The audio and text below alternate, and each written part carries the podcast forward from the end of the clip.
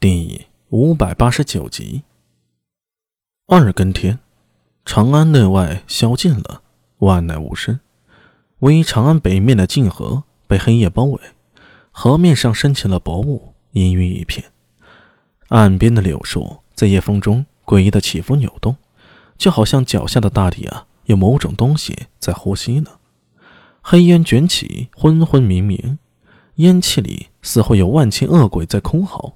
紧跟着，人影一闪，黑烟化作了人。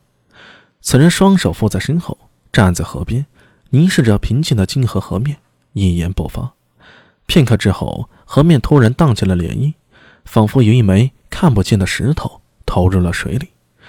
一层层、一圈圈的潮水推动着，河上的白色的雾气猛地卷起，仿佛被一双看不见的大手给撕开了。银色的月光笔直的照下。但见湖面上一个全身黑衣的人赫然立于河坡之中，他的双脚贴在河面，每一步都走得很稳，看起来虽然很慢，但转瞬之间已经来到河边了。向着开始出现那人微微鞠躬，用低沉沙哑的声音说道：“刀牢大人，你便是我国苏我氏。”刀牢沉声道。虽然你有半诡异血统，但尔等从大唐时逃去倭国，现在回来又联系我们做甚？先祖曾言，苏我氏也是诡异脉，虽然血统比不得刀牢大人纯真，但我们毕竟有诡异的血统。你这话不无道理，说出你的来意吧，这里并非叙旧之地。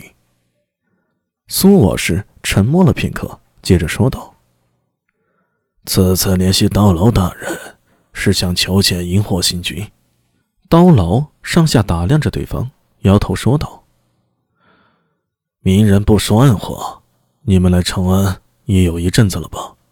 直到现在用古法联系上我，又说要求见星君。”他的声音突然变冷，右手伸出，化作一柄锋利的弯刀。哼，你当新君是想见就能见的吗？刀牢大人息怒。苏我氏双眼闪烁了一下，抱拳嘶声道：“请听我从头说起。苏我氏入东瀛后，一直坚持的诡异之理想，从未放弃，一件件在东瀛掌权，让我们拥有诡异血脉之人，也可以堂堂正正行走。”在东瀛宣化天皇之时，先祖苏我头目终于得到机会掌握权柄。